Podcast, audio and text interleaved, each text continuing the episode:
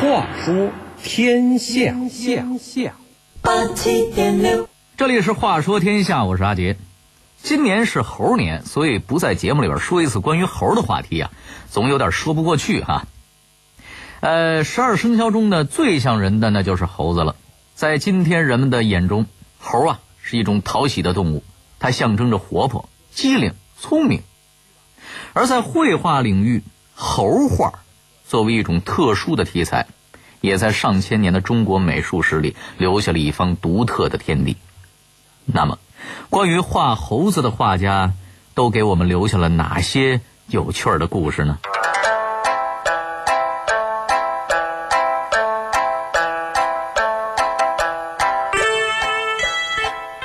古往今来，究竟有多少画猴的名家？为什么古代要把猿、猴分别对待？猴子和猿究竟谁是人们心中的最爱？猴子的绘画作品都有哪些特殊的意义呢？话说天下，阿杰跟您聊聊历史上那些画猴的趣闻。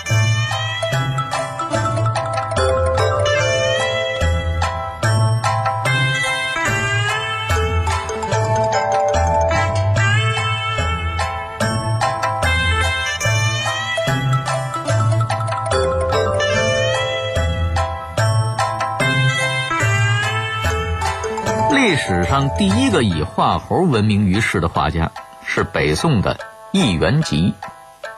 如果只能用一个词儿来概括这位画家，那就是俩字儿：传奇。北宋时代是一个文人时代，很多专属于古代文人书房乐事的雅趣，哎，都成为了大众消费品。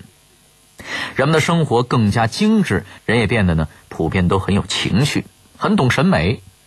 尤其是中央领导，从宋徽宗开始，那就是大艺术家呀；宰相也都是大画家，还有点异国血统，是个高鼻梁、深眼窝的大书画家。谁呀？米芾啊！米芾就曾经说过，易元吉是五代南唐杰出画家徐熙之后的又一奇人。这位米芾啊，可不是经常夸人的主，能得到他的赞扬，此人必定有极高的水准。那么这个易元吉是哪里人呢？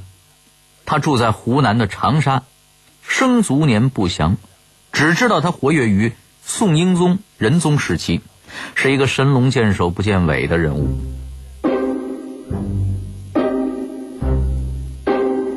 易元吉从小就学画，临摹历代名妓，手法高超，尤其是花鸟蜂蝶画的特别好，在当时是小有名气。可据说，当他看到另一位画家赵昌的花鸟画之后，一下子就惊呆了。他觉得自己再用功，画到极致，也不可能超过赵昌了。易元吉当时不知道这个年纪大不大啊，但是心气儿可是不小。他不甘心当第二名，干脆就不再画花鸟了，决心开宗立派。宋代以前呀。画牛画马都出过名家，易元吉不愿意效仿别人，就改画人们涉足比较少的张禄和猿猴。这一涉足，可就一发而不可收拾了。他是越画越起劲儿。为了在这方面成为第一，易元吉那真是豁出了命了。那年月交通状况不像现在，即便是您现在去深山老林找一群猴子，那都挺费劲儿的。更何况是没有路的古代。为了画好猴子张禄，他经年累月的去湖南、湖北一带的深山老林里写生，观察张禄、猿猴的生活习性，一笔一笔悉心临摹。有时候啊，干脆就和这些动物近距离混在一起，动物们去哪儿，他就去哪儿。史籍上记载。当他不往野外跑，回到长沙家中时，还在屋子后面啊，专门建了一个小园子，在里边是开凿水池，叠出假山，种各种各样的树木花草，驯养了各种小动物，每天是详细观摩。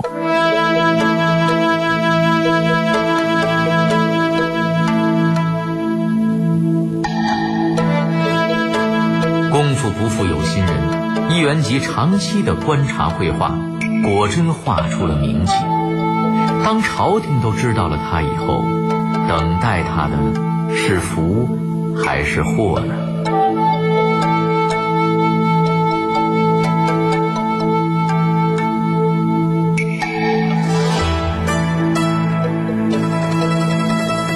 伊元吉的名气从十里八乡慢慢的就传到了京城，最后啊，连中央都轰动了。那时候可没什么媒体，要是想出名，那可真得是靠口口相传的功夫。易元吉的大名到了一零六四年，终于传到了国家领导人宋英宗的耳朵里。宫中传召易元吉去为新建的孝严殿作画，他欣然赴京接受考验。这一到了京里啊，易元吉可算是有了市场了，开阔了天地了。第一件事就完成的很圆满。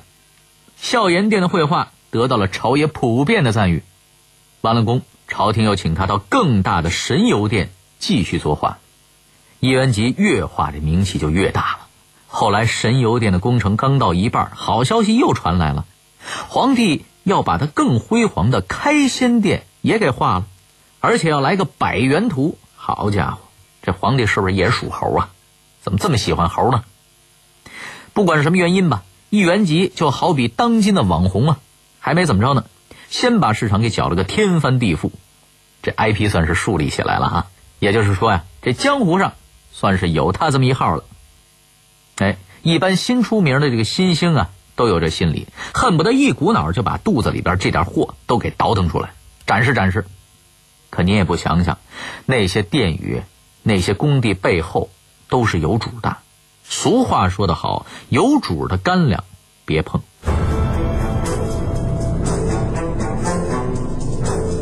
果不其然，当一元吉接着奉诏在开仙殿画百元图时，只画了十几只，就突然暴毙 over 了。有人说呀，他是被猴神给拘走了，因为画的太像了，触了天机。有人说呢，他是羽化登仙了。本人成了猴神。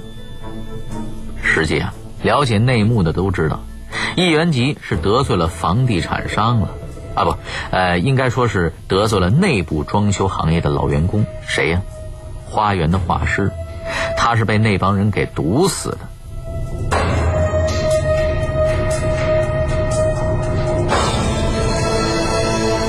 那位说了，皇帝的红人他没敢动啊。再说也不好下毒。你知道易元吉爱用哪个杯子，用哪双筷子？您别说，还真有那机灵。在他身边的很多画师的眼线，就发现了一个秘密。这易元吉虽然是个大艺术家，可是生活习惯不好。当然了，艺术家里边没有几个生活习惯好的。您瞅哪个艺术家是早睡早起，每天早上去公园啊画这个地书的？这易元吉啊倒是没什么晚睡晚起的毛病，可是啊。这个卫生习惯不太好，他画到高兴的时候，就把毛笔放到嘴里边调和这个墨色。他觉得这样啊，比放在水鱼里更容易调匀。这些阴险的画师就发现这一点了，就把这个砒霜呢下在了墨汁里。这一下子可就要了一元吉的命了。从此，一代冉冉升起的画坛美猴王，还没取经，就去了西天了。易元吉死后还没过百年，金兵就攻入了北宋都城，皇宫被付之一炬，藏于宫中内府的异世作品大都化作灰烬了。流传至今并且被大多数专家认可的为数极少，其中《猴猫图》藏于台北故宫博物院，画上并没有作者的题款，但是有宋徽宗写的《易元吉》。猴猫图的题签，还盖着内府图书之印。这幅画中描绘的是一只小猴子和两只小猫，脖子上啊系绳的猴子被拴在了一个小木桩上，怀里抱着一只小猫，可能是刚刚路过时被猴子抓住的。另一只小猫呢，则弓着腰望着他们，一副惊恐的模样。猴和怀中的小猫眼神都望向高处，不禁让人好奇。是来了救星啊，还是敌人？整个画面笔法细入毫芒，在加色晕染、毛茸茸的质感很强，表现了一元集高超的绘画技巧。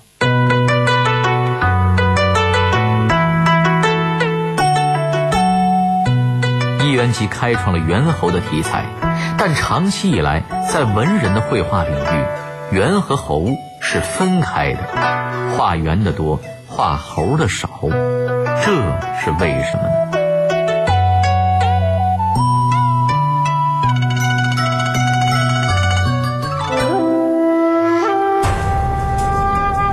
论古今是非，问的都是活着还是不活，这是个问题。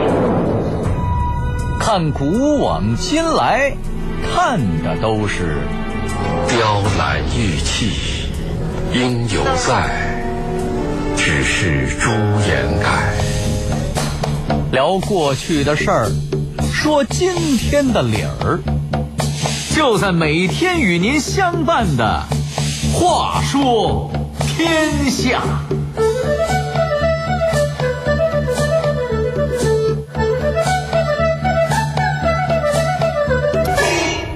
因为古代文人啊喜欢猿，讨厌猴，比较喜欢画猴的，仅有明代的沈泉。他最有名的一幅《封猴图》，封猴啊指的就是蜜蜂和猴子，寓意是封侯拜相的意思。这幅画现在藏于北京故宫博物院。画面上，一只猴子在树上捅马蜂窝，另外两只猴子在树下注视，紧张又有趣儿。沈泉曾东渡日本三年，对日本画坛影响很大。他的《封猴图》因为吉祥喜庆，在民间有许多效仿者。这算是他硕果仅存的一幅关于猴子的画了。那么，为什么文人不喜欢猴子呢？好像猿和猴也没什么差别嘛。哎，还真不一样。在文人眼里啊，这俩区别大了。文人画家喜猿不喜猴的这个习惯。在几位近代画家身上都有极致的表现。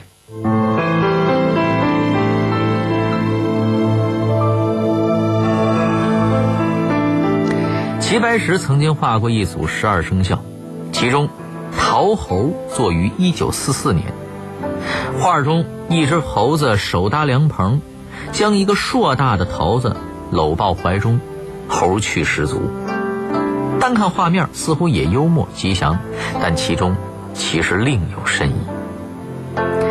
当时抗日战争已到末期，齐白石见日寇表面高唱中日亲善，但侵略行径却一点不改，便画了猴子偷桃，以此讽刺。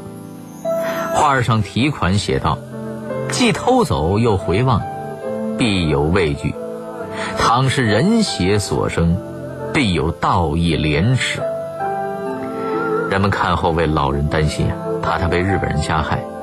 齐白石却说：“我八十多岁的人了，看他们对我如何。”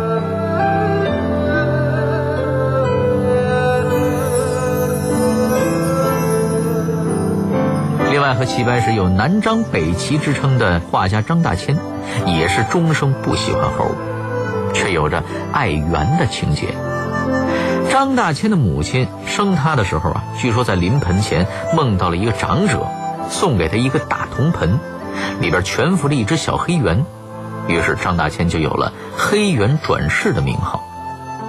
从小就猴里猴气的张大千，在他二十一岁赴上海拜师学书法的时候，老师一看他这样子，再根据他小时候的这个说法啊，就为他取名为猿，呃，也就是虫字边加上暖和的暖的右半边。这个字儿啊，是猿猴的“猿”的古体字写法。后来啊，张大千干脆就把虫字边也去掉了，直接改名猿。而大千呢，是他的号。在上世纪三十年代初，张大千就画过《仿一元集·胡树双猿图》，直到八十一岁时又作《攀猿图》，一生中曾画过不少原画。他曾写道：“我爱画马、画猿、画犬。”因之也爱养马、养猿、养犬。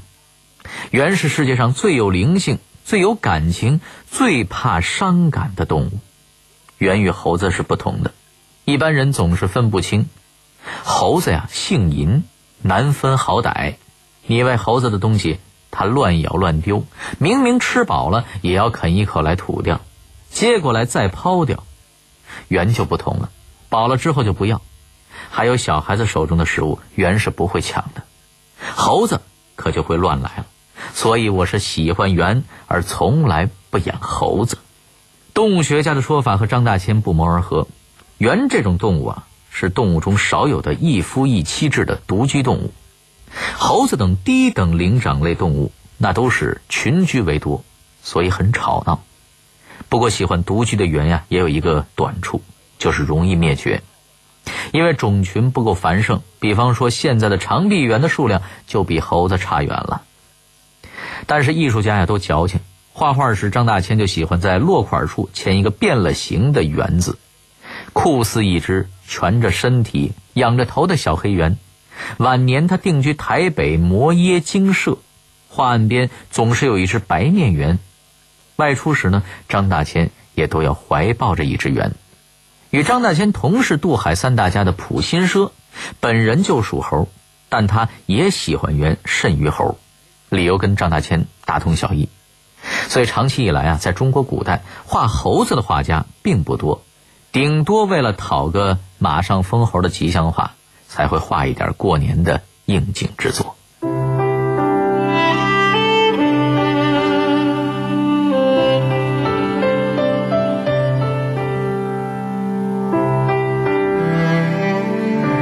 那么，在当代猴子的地位如何呢？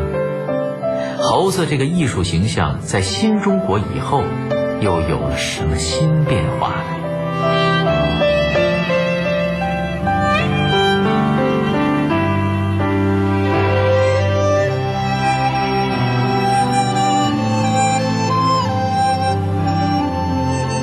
如今画家们的眼中，猴的形象无疑正面了许多，这和《西游记》中的美猴王的魅力那是分不开的。也是和六小龄童的表演分不开的。中国古代戏曲里美猴王的形象普遍还是像人，京剧美猴王的扮相更是有点唯美八面的意味，很像是一个藩邦小国的君王。但是在地方戏少剧里的美猴王，则更像是猴子。这也是猴戏世家六龄童父一辈子一辈的努力的结果。少剧艺术家六龄童为了演好猴子，就曾经跟易元吉一样，也在家里弄了个猴山，天天养猴、喂猴、看猴、戏猴，对猴子是观察入微，这才发现了很多猴子的独特细节，再通过艺术化的手段把它搬到了舞台上，成就了一个猴王世家。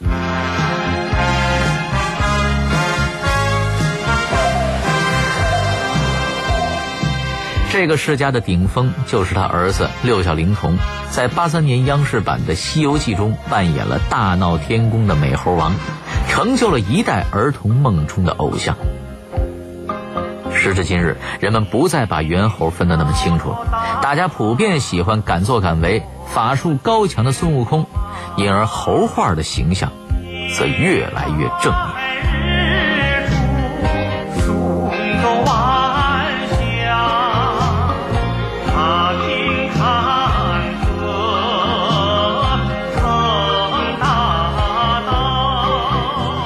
一九五六年，新中国连环画奠基人刘继友以《西游记》的故事为蓝本，创作出了《闹天宫组图》，整组画有八幅，分别描绘了弼马温闹天宫、齐天大圣战神兵等八个场景。画中的孙悟空昂首挺胸，一副神奇的模样。刘继友还画过很多写意猴，都是以金丝猴为参照画的，猴子们眼神清亮。毛发浓密，长长的尾巴甩在身后，又可爱又威武。他的国画《金丝猴》一九六三年就被采用为邮票发行了。再比如画家来楚生，一九六四年也画过一张美猴王，画上写道：“今日欢呼孙大圣，只缘妖物又重来。”当时正是动荡的年代，画上高呼大圣的诗句出自毛泽东所作的诗《美猴王》。就在那一年，中国与苏联关系日渐紧张。来楚生以极其简练的笔墨画了一个身着戏服、威风凛凛的美猴王。美猴王一手撩起袍服，一手抓着头领的尾梢，一副马上要有大动作的斗士架势。一九七四年，收藏家陈英去上海拜见画家关良，关良后半生一直致力于中国戏曲人物画的创作，两人是相谈甚欢。当场，关良就画了一幅《金猴奋起千钧棒》，这幅画就是以《西游记》中孙悟空三打白骨精为题材的。画面上，孙悟空高举金箍棒，腾空而起，怒目圆睁，一身正气，向化身美女的白骨精奋力击去。白骨精则表情惊恐，狼狈而逃。画上配着的七律诗句，同样是来自主席题词：“美猴王。”金猴奋起千钧棒，玉宇澄清万里埃。画的左上角则盖着“火眼金睛”四个字的印章。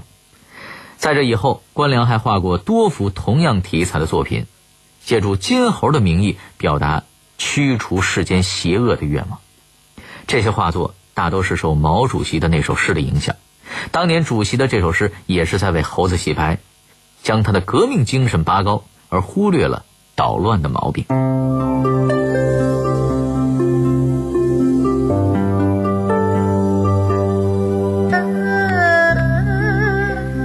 此后，猴子的小人习气啊，在画坛不再被提起了。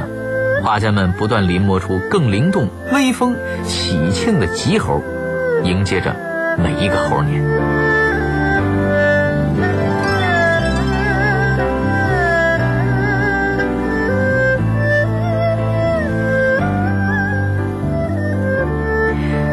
关于猴子的故事，今天就和您聊到这儿。这里是《话说天下》，我是阿杰。明晚同一时间，更精彩的故事还在等着您。好，接下来请您继续收听北京文艺广播的其他精彩节目。